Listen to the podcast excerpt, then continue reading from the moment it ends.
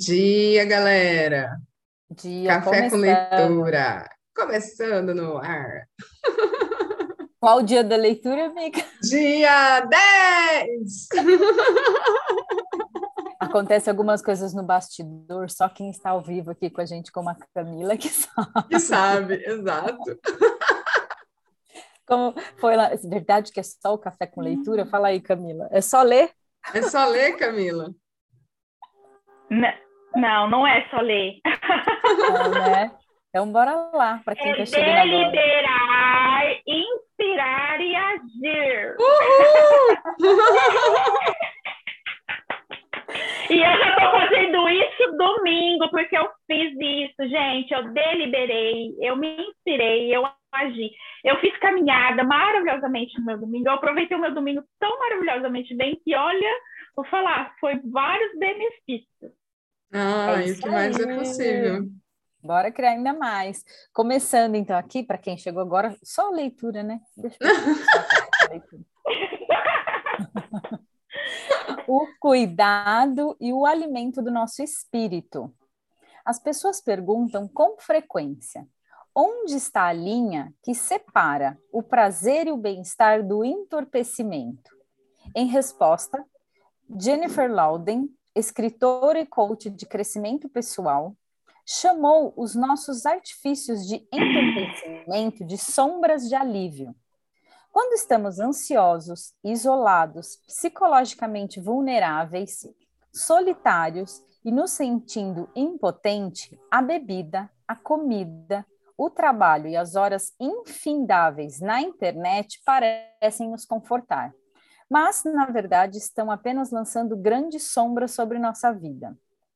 Jennifer escreve em seu livro O Organizador de Vida. Hum, pega esse código aí, amiga. Boa! As sombras de alívio. Gente, a lista só cresce. Só, só cresce. As sombras de alívio podem tomar qual- qualquer forma. Não são as suas ações, mas o motivo por trás delas que faz toda a diferença. Você pode comer um pedaço de chocolate aproveitando o momento de doce felicidade, uma gratificação verdadeira, ou pode devorar uma barra de chocolate inteira sem querer sentir o gosto, numa tentativa frenética de se acalmar. Uma sombra de consolo. Pode conversar por meia hora com alguém pela internet e sair energizado por para as suas tarefas, ou pode bater papo online com alguém só para não ter que conversar cara a cara com o seu cônjuge sobre quão dolorosas foram as palavras da noite anterior. Quem nunca, gente? Essa aqui vai para nossa lista lá. dos- Vai. O que apareceu na minha pesquisa foi exatamente o que Lauden ressalta. Não são as suas ações, mas o motivo por trás delas que faz toda a diferença.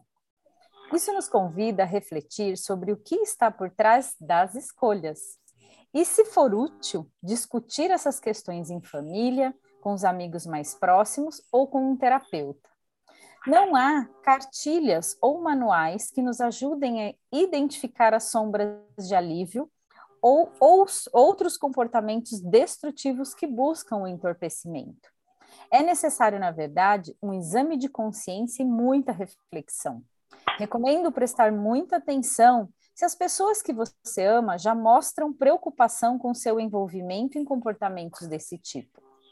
Em última análise, porém, essas são questões que transcendem o que conhecemos e a forma como sentimos, pois dizem respeito ao nosso espírito. Minhas escolhas estão confortando e alimentando meu espírito ou são alívios temporários da vulnerabilidade e das emoções difíceis? Opa, peraí, deixa eu pôr ela aqui no mudo. É porque essa pergunta eu vou repetir, gente. Vai, amiga. Again, please.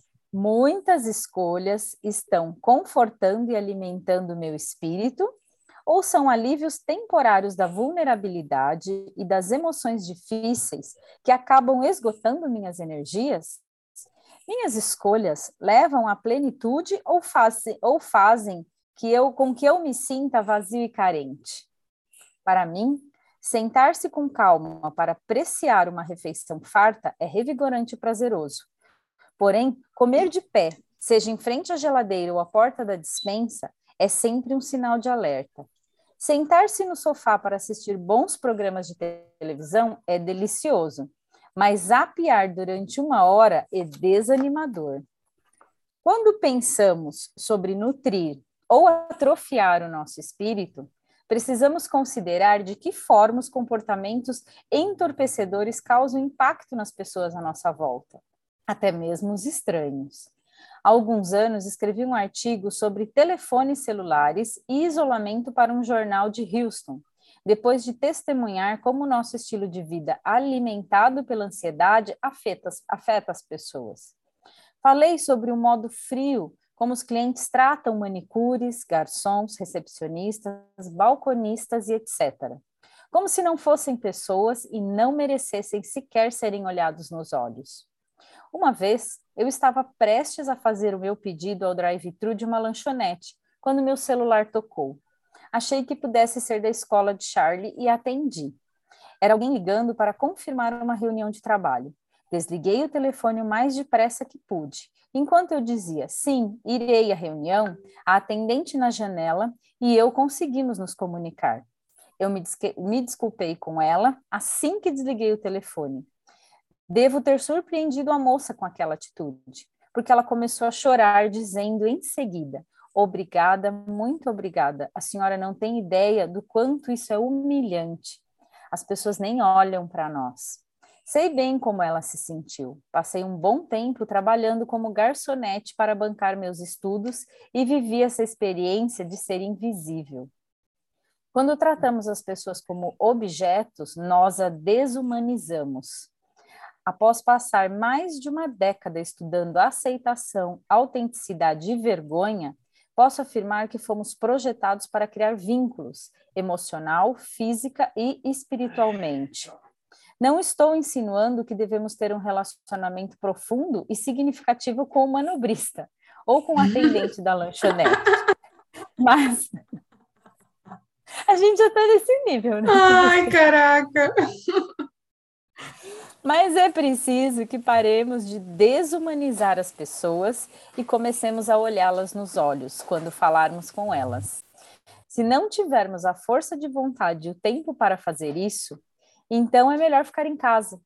Na pesquisa, a, espiritualidade surgiu como um guia fundamental para as pessoas plenas.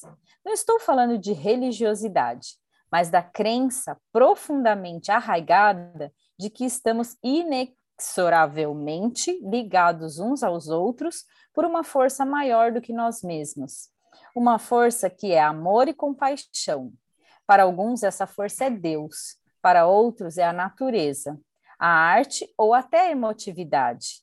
Acredito que assumir o nosso valor é o ato de reconhecimento de que somos sagrados, talvez acolher a vulnerabilidade, e vencer o entorpecimento tenham a ver com cuidar e alimentar o nosso espírito.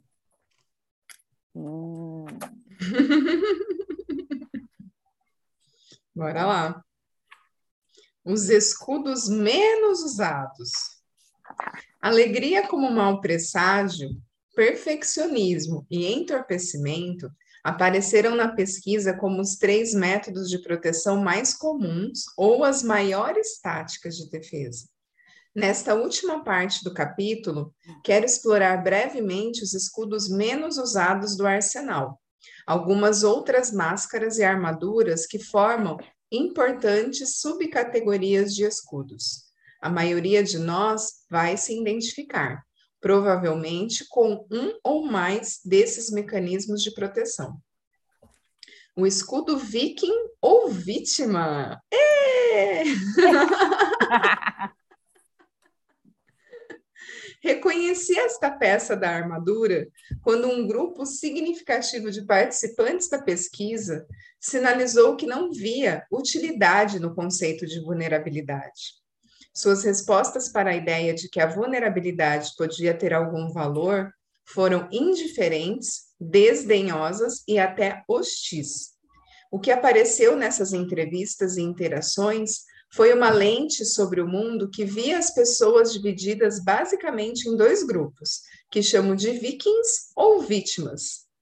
Diferentemente de alguns participantes que tinham uma opinião intelectual ou teórica sobre o tema da vulnerabilidade, esses entrevistados compartilhavam a crença de que todo mundo, sem exceção, pertence a um ou a um dos dois grupos mutuamente exclusivos. Ou se é uma vítima da vida, um tolo que está sempre sendo passado para trás e não consegue se impor, ou se é um viking, alguém que enxerga a vitimização como uma ameaça constante e, portanto, se mantém no controle, domina, exerce poder sobre as coisas e nunca demonstra vulnerabilidade. Enquanto eu organizava os dados dessas entrevistas, pensei no capítulo da minha dissertação sobre o filósofo francês Jacques Derrida e a oposição binária, termos relacionados que têm significados opostos.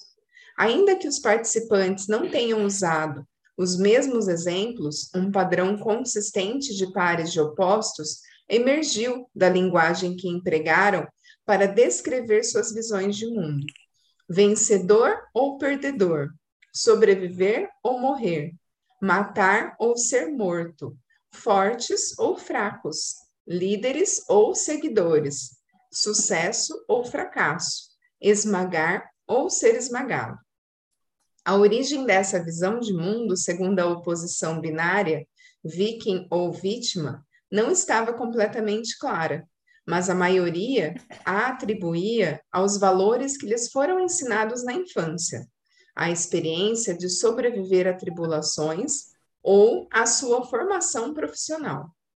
Boa parte dos participantes que sustentaram essa visão no grupo era composta de homens, mas também havia algumas mulheres. Faz sentido que isso seja, de certo modo, uma questão de gênero, pois muitos homens, até mesmo aqueles que não recorriam a essa armadura, mencionaram terem sido ensinados e moldados na infância e na adolescência pela dinâmica de que o mundo é dos vencedores sem esquecer que conseguir vencer e dominar as mulheres fazia parte da lista dos princípios masculinos discutidos no capítulo 3. Além dos fatores socialização e experiências de vida, muitos participantes desse grupo tinham empregos ou trabalhavam em contextos culturais que reforçavam a mentalidade viking ou vítima.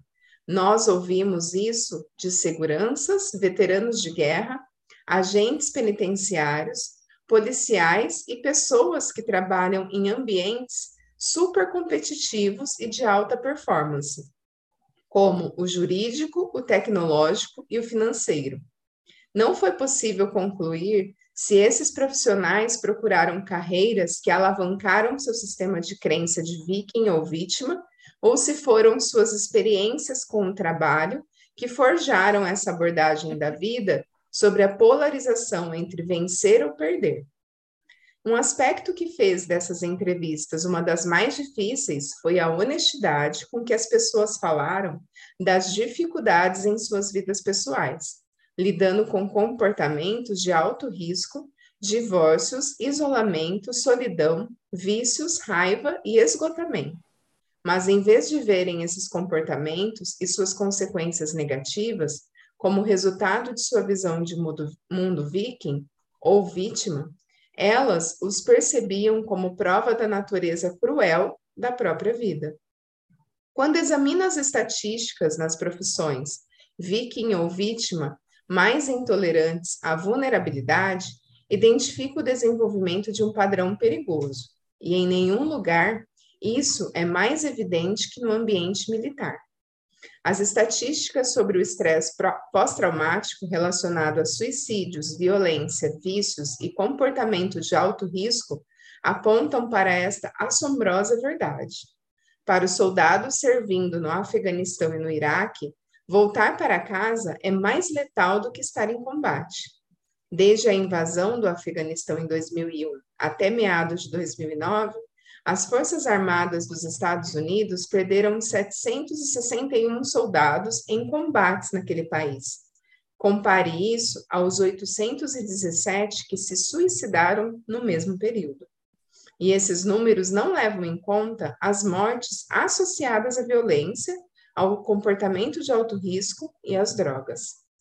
Craig Bryan, psicólogo da Universidade do Texas, especialista em suicídio, que há pouco tempo deu baixa na Força Aérea, revelou à revista Time que os militares se encontram presos a uma lógica contraditória.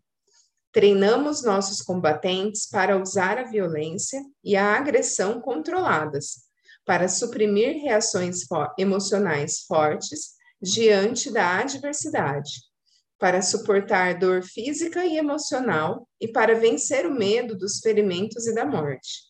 Mas esses atributos estão também associados a um elevado risco de suicídio.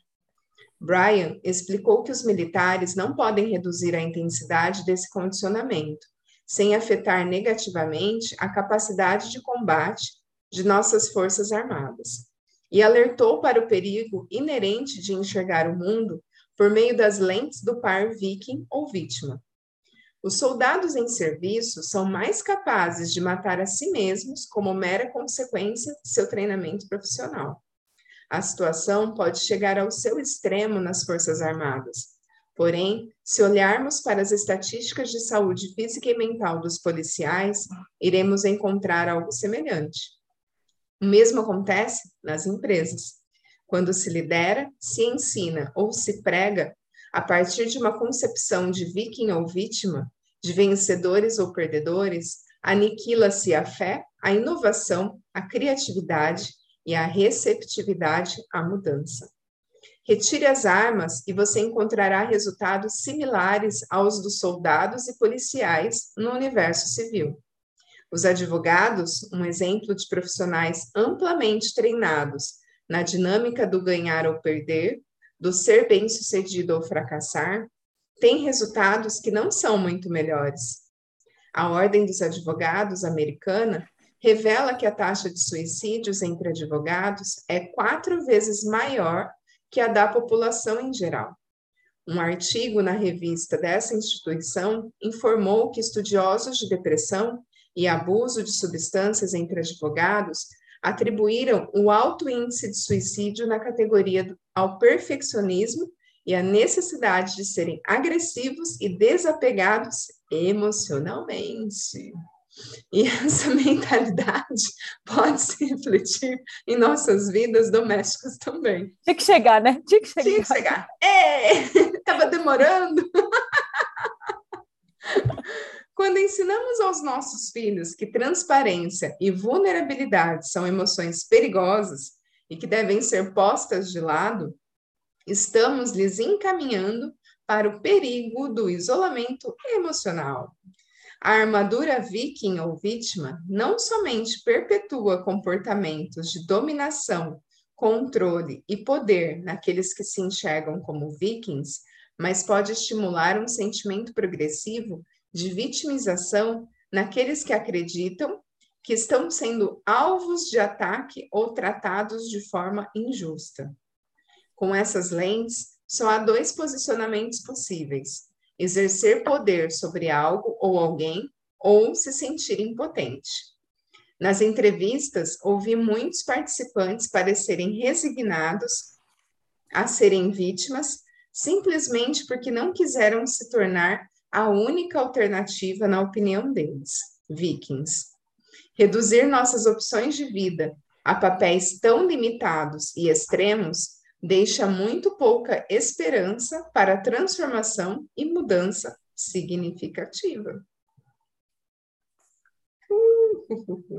É, a gente estava falando disso ontem, né, com filhos, né? Porque a Exato. gente vai numa pegada de seja você mesmo, né? E e compra essa. E aqui está o resultado disso, né? Exatamente. Realmente.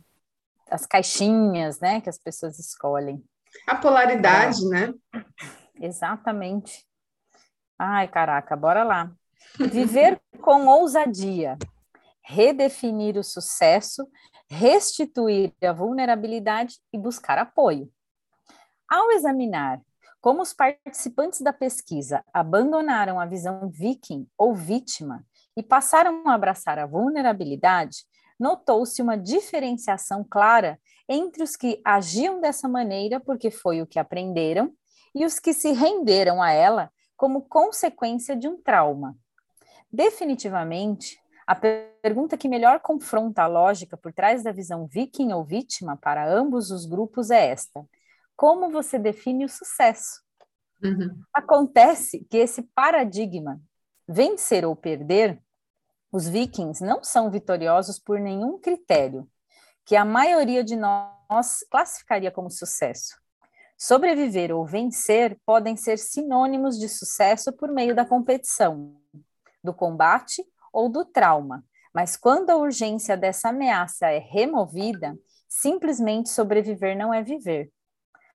Como mencionei anteriormente, amor e aceitação são necessidades inegociáveis de homens, mulheres e crianças e constituem sentimentos impossíveis de serem experimentados sem vulnerabilidade.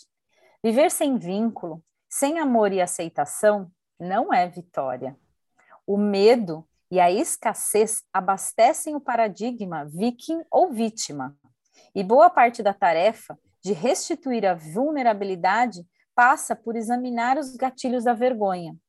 O que está abastecendo o medo do ganhar ou perder? Todos os homens e mulheres que abandonaram esses paradigmas e se tornaram pessoas plenas falaram sobre o cultivo da confiança e do vínculo nos relacionamentos como um pré-requisito para se tentar uma maneira menos belicosa, é isso uhum, mesmo? Belicosa. De, de envolvimento com o mundo. Um grande exemplo de como o vínculo pode curar e transformar é o trabalho feito pela Team Red, White and Blue, uma equipe de acolhimento dos veteranos de guerra. De acordo com seu estatuto, os membros acreditam que a maneira mais eficaz de impactar a vida de um ex-combatente é por meio de um relacionamento significativo com alguém em sua comunidade. O programa de organização aproxima ex-combatentes lesionados e voluntários locais. Juntos, eles almoçam, vão a consultas médicas dos veteranos, a eventos esportivos e participam de outras atividades sociais. Essa interação permite que os veteranos de guerra façam parte da comunidade, conheçam redes de apoio e encontrem novos interesses de vida. Meu interesse por esse trabalho não surgiu apenas com a minha pesquisa, mas tem a ver com uma experiência extraordinária que vivi trabalhando com um grupo de veteranos e familiares de, de militares em um projeto sobre a resiliência à vergonha, como parte das minhas aulas na Universidade de Houston. Esse trabalho me fez descobrir quanto, imagina, quanto podemos fazer pelos que voltam do campo de batalha e por que nossas opiniões e crenças sobre a guerra não devem nos impedir de estender a mão para eles com vulnerabilidade, compaixão e apoio. Gente, isso é meio hub, né? As mães se juntam, falam das suas questões, entendeu? E aí, é isso aqui. Aí a mágica acontece. Redefinir o sucesso, restituir a vulnerabilidade, buscar é apoio. É isso, é, gente. É, a gente é, tá igual os combatentes de guerra. Igual. A gente sabe. Então, mas se você pegar a energia que tem por trás de todos esses grupos de apoio, né? Qual que é? É mostrar para as pessoas que elas não estão sozinhas porque o que, nos tira, o que nos tira, na verdade, que nos deixa, nos mantém naquele lugar achando que a gente não tem escolha de mudar, é justamente o fato de a gente achar que só a gente passa por isso. A é. partir do momento que você compartilha e de repente tem outra pessoa que está passando por algo igual ou até uma situação até um pouco mais grave, né? Você olha e fala: caramba, como assim? né? Eu posso mudar, eu tenho opção, eu tenho possibilidade, eu não preciso sofrer sozinho. É, eu não preciso é... sofrer. Eu acho que a pegada, a diferença que a gente traz aqui à tona é que isso pode ser mostrado de uma forma divertida. Sim. Mas em algum momento foi, não foi leve, né? Em algum momento Sim. a gente tem, tem muita. É, é, aquilo, né? A dor que está por trás do viking ou da vítima. Ou da vítima, exatamente. É, como a gente leu no primeiro capítulo, é sempre o que está por trás. A diferença é que se você está num grupo, numa comunidade, que você se sente acolhido, você consegue olhar para isso. Você fala, nossa, uma porque primeiro você vai descobrir que você não está sozinho, né? Sim. Você fala, nossa, você também sente isso. E o quanto isso traz um conforto, você perceber que, caramba, eu não sofro disso sozinho. Aí você consegue estar num espaço de falar sobre algo que você teria vergonha de falar. Né? que às assim? vezes a gente não fala nem com a gente mesmo, né? Sim! Agora já descancar tudo. Mas, assim, em algum momento. Tipo assim, eu só falei. A Ellen falou, eu falo, nossa, eu também passei por isso. Aí eu falo a Ellen, ah, eu também passei por isso. Oi? Mas eu Oi, achava... como assim? Aí, vai... Eu achava que era só eu. É, galera. Para! Segue lá, amiga. Gente, eu já estou num cenário diferente. Estou na casa da minha mãe e a faxineira está aqui. Vocês estão ouvindo o aspirador? Não. Não? Ai, que bom. A hora que você tossiu, eu ia oferecer. Eu falei assim, eu tipo, fazer você pega com um copo de água. Aí eu ia falar, tá água, né? Aí você pega. Aí, ó. Saúde! É, deixa eu pôr água aí na sua garrafa. Não estão ouvindo mesmo o aspirador de pó? Não. Ai, que bom. É que você tá de fone. É. Vocês escutaram a chinelada do Jaime? Que o Jaime saiu, abriu porta, bateu porta, ele tava arrastando a chinela. Escutou? Ah, não, não. Então. Não escutei. Tava de fone. Bora lá. Gente... Trauma e viver com ousadia. Todos tentamos entender por que algumas pessoas que sobreviveram a traumas em combate por violência doméstica, por abuso físico ou sexual, ou traumas ocultos, mas igualmente destrutivos, como a opressão, a negligência, o abandono ou o excesso de medo ou de estresse, mostraram grande capacidade de recuperação e de vivenciar em vidas plenas, ao passo. Camila. Caiu. Está entrando de novo. Ao passo que outras tiveram suas trajetórias definidas por aquele evento. Estas podem vir a cometer a mesma violência que sofreram, passar a vida lutando contra um vício ou ser incapazes de escapar do sentimento de que são vítimas em situações em que claramente não são. Depois de pesquisar a vergonha. Opa, opa.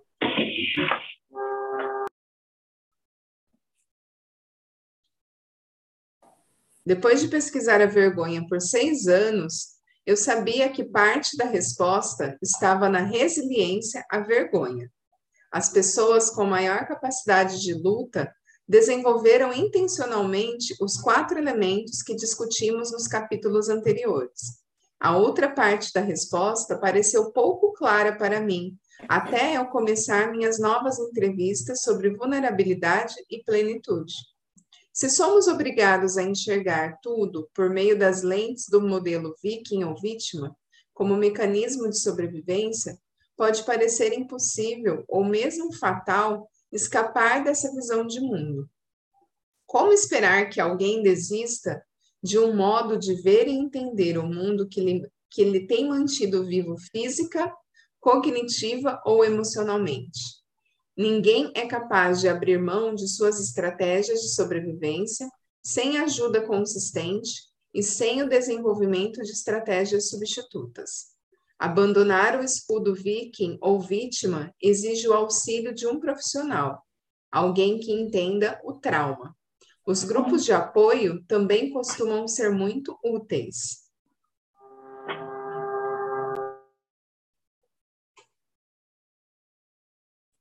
Os participantes da pesquisa que sobreviveram a traumas e que abraçaram a proposta da vida plena falaram apaixonadamente sobre a necessidade de admitir o problema, buscar ajuda profissional, superar os obstáculos da vergonha e do segredo que acompanham o trauma e abordar a recuperação da vulnerabilidade como uma prática diária, não como um item a ser riscado da lista de tarefas. E se a importância da espiritualidade perpassou todas as entrevistas com as pessoas plenas, ela figurou como algo especialmente importante para os participantes que se consideravam não apenas sobreviventes do trauma, mas também um sucesso. Vou ler o pititico aqui, ó. Pode ler. Os escudos da superexposição. Hum. Vejo uhum. duas maneiras de superexposição em nossa sociedade. A primeira é o que chamo de holofote, e a outra é o invadir e roubar. Como vimos no capítulo sobre os mitos da vulnerabilidade, superexposição não é vulnerabilidade. Na verdade, o que ela provoca é isolamento, artificialidade e desconfiança. Hum. Escudo do holofote a gente vai falar amanhã, gente. Eu acho, amiga. Né? Eu caraca, acho. Caraca. Lembrando que eu achei interessante o que você colocou aqui, que as pessoas que escolheram participar de um grupo, o que, que elas é, escolheram inconscientemente. Admitir que tem uma questão para olhar, então eu acho que esse é um convite que a gente pode deixar claro para quem escolhe participar com a gente, porque assim, Sim. é um grupo, não tem como não falar que não é um grupo de apoio para a gente olhar para essas nossas vulnerabilidades. Buscar ajuda profissional, porque a gente sei, hoje a gente, além do café com leitura, a gente tem um apoio. Eu e a Ellen, independente de promover o bem-estar, a gente busca o nosso bem-estar. Então, a gente corre Sim. nossas barras, a gente usa óleos essenciais. Então, a gente, de alguma forma, buscou apoio para começar esse nosso negócio. Dali o Will George no começo, né? A gente teve essa Dali tangerina na vida. Porque não é sempre que a vida é plena.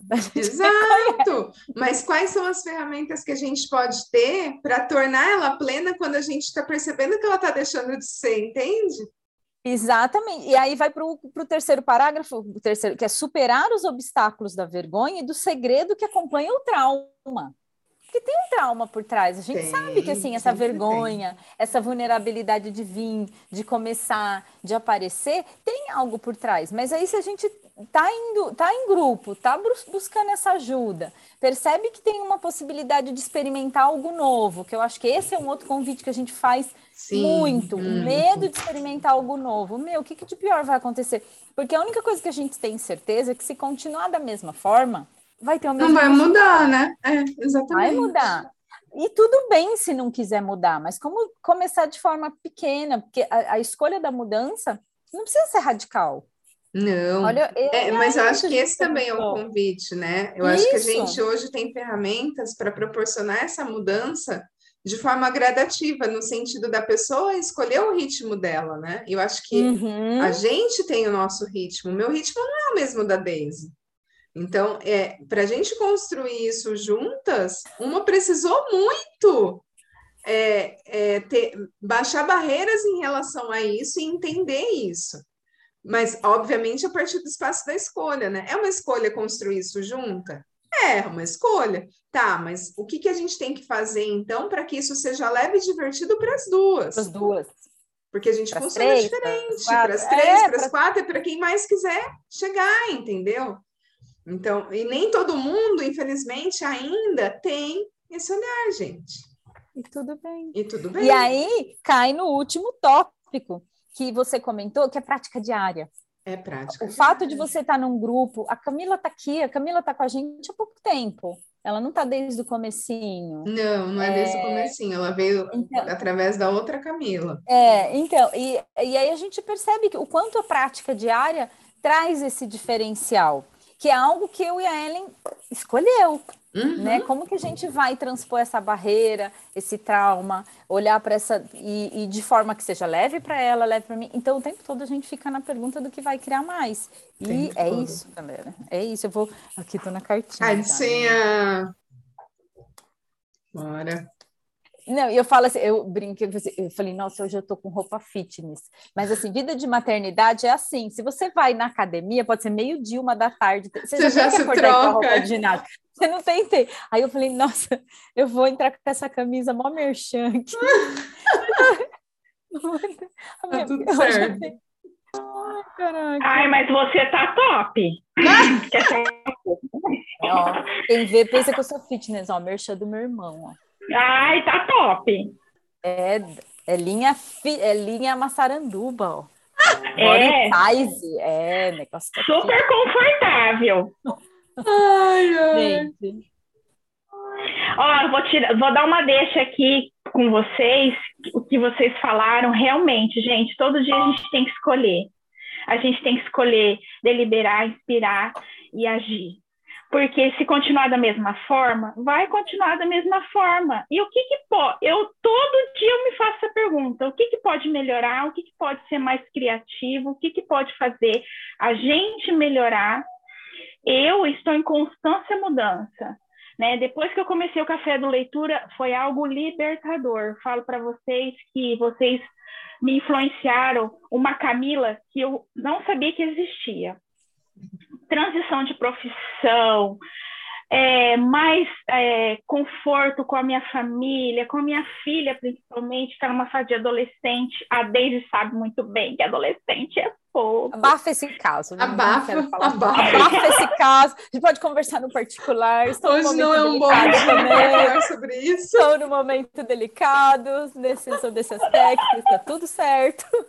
Pois a gente, a gente participa de grupos de apoio para pais. Exatamente. A gente busca ajuda e é esse o lugar. Ai, gente. É isso. Ai, como pode ser mais divertido? E olha, estarei presente na live de quinta-feira, hein? Já estou fazendo propaganda. Já Você já pus entrou meu no grupo? story, já pus no meu stories. Vou pôr de novo. Mulherada arrasando. Mas você não entrou no grupo ainda. Tem um grupo do WhatsApp que a gente vai mandar o link lá. Ah, vou entrar. É que eu, eu fiquei tão empolgada com a propaganda que eu já joguei no stories, já compartilhei. Gente, buchiche esse negócio. Qui- Quinta-feira eu já está marcado na minha agenda. Não tem, não posso ter compromisso na quinta-feira, gente. Camila, Então compartilha com a gente. Você já se trancou no banheiro para fazer alguma coisa quando seus filhos eram Já, pequenos? já. Gente, eu, eu tenho que me trancar no banheiro, gente, senão eu não consigo. Porque é filho chamando, é não sei o quê, é marido. Ô, mãe, ô, mãe, ô, bem. Ai, Tem um não vídeo que eu vou achar, que eu vou ver para como que fica o menino. Mãe, mãe, ô mãe, mãe. ô, mãe, mãe é, já mãe. viu? Aí a mãe olha e fala, nada, isso nada. Não. Aqui em casa, eu dou- vou dar uma dica. Às vezes eu falo, me chama de Daisy. Eu não aguento mais ouvir mãe. Me chama de Daisy. Aí Eu falo assim, chama falam, pai também. Mandar com chama crachá. Não, aí, A a gente Camila chama não a tem crachá. Não, eu uso a máscara aqui. É, a gente tem uma contribuição Da máscara, primeira Camila. imersão. A gente tem uma máscara, mas aí só para as mães que participaram da imersão, da primeira do Rami. Tem uma um máscara do marido. Tem um outro. Amanhã a gente pode participar com a participação A especial máscara do maridos. A máscara do marido. Ai, adoro! Então, quando as crianças começam a chamar muito a mãe, a gente põe a máscara do pai e fala: mãe saiu. Adorei! então, amanhã, participação especial na nossa live dos nossos maridos. Dos maridos. Amanhã não, amiga, quinta. Hoje é terça. Quinta, beleza.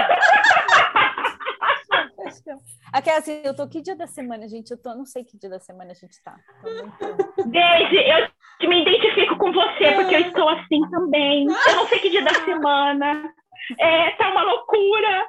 É muitas, é, sabe assim, é muitas possibilidades, muita coisa. Ontem meu marido falou assim pra mim: Uai, você foi pra lá, você foi pra cá, você foi pra. Amor, eu tô pensando em várias coisas ao mesmo tempo. Você não tem noção. Aquelas adaptive, né? adaptive, gente. Adaptive. Adaptive. Exato. Gente, e a carta que saiu, eu achei ela muito. inte- eh, Na verdade, eu puxei duas sem querer. Aí uma eu dei risada, porque tá- veio muito para mim, que é fazer ginástica, mas aí essa vai sair no outro dia. Porque eu puxei veio duas. Eu falei, não, vou escolher essa aqui, porque eu acho que vai ser contribuição com o que a Camila falou. Afixe um quadro ou pôster ou pôster na parede, em seu local de trabalho ou na sua casa. Pode fazer, se preferir, um mural com fotografias. Eu e a Ellie, a gente é rainha do post-it de tem, colar é. coisas em casa. Então, esse é um. Então, assim, o dia, o deliberar. Exercício, é. Meu, coloca num post-it, cola, espalha pela casa. Eu acho que isso ajuda Pra gente, pelo menos. Inclusive, eu comprei um post-it para isso, gente. Então, é isso. Meu É computador isso. é cheio de post-it, gente. O meu eu tive que tirar, porque minha filha começou a usar. Ah, começou a então- usar. Não, o meu tá Mas eu cheio de post-it. É isso, é isso. Cola Aqui, ó, post-it pela casa, amiga. Faz um print aqui, ó. Vamos fazer um print. Peraí, deixa eu fazer um print. Peraí que eu vou tirar um post-it do meu computador.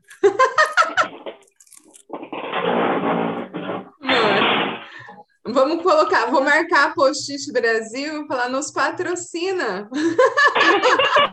Vai Brasil patrocina as mães. As mães para dar conta de tudo. Pois é. Se a gente não colar post-it, a gente não Para dar conta gente. de tudo que a gente escolhe. Isso, é, gente. Não é que essa. de- Não ah, é fazer tudo, porque eu tenho que fazer tudo. Não, É. dar conta de tudo que eu escolho realizar. Facilidade, é isso. Exatamente. Ai, caiu aqui. Até caiu o bagulho. Bora lá, deixa eu ler O que aqui vai no deixar- YouTube quem tá aqui. A gente escolhe o que vai deixar mais leve. Então, Ah, olha É só que legal. A Carla comentou aqui no YouTube. Eu também, gente, voltei a estudar, saindo do espaço negativo. É isso aí, Parabéns, Carlinha, é o que mais é possível. Então, bora lá, gente. Deliberamos, inspiramos, bora agir. Agir! Terçol! Eu sou bem terçol. Terçol! Terçol. Bora lá, saindo, hein? Vem. Três. Dois. dois, Um. Beijos. Beijo, cá, beijo. Beijo. Cá.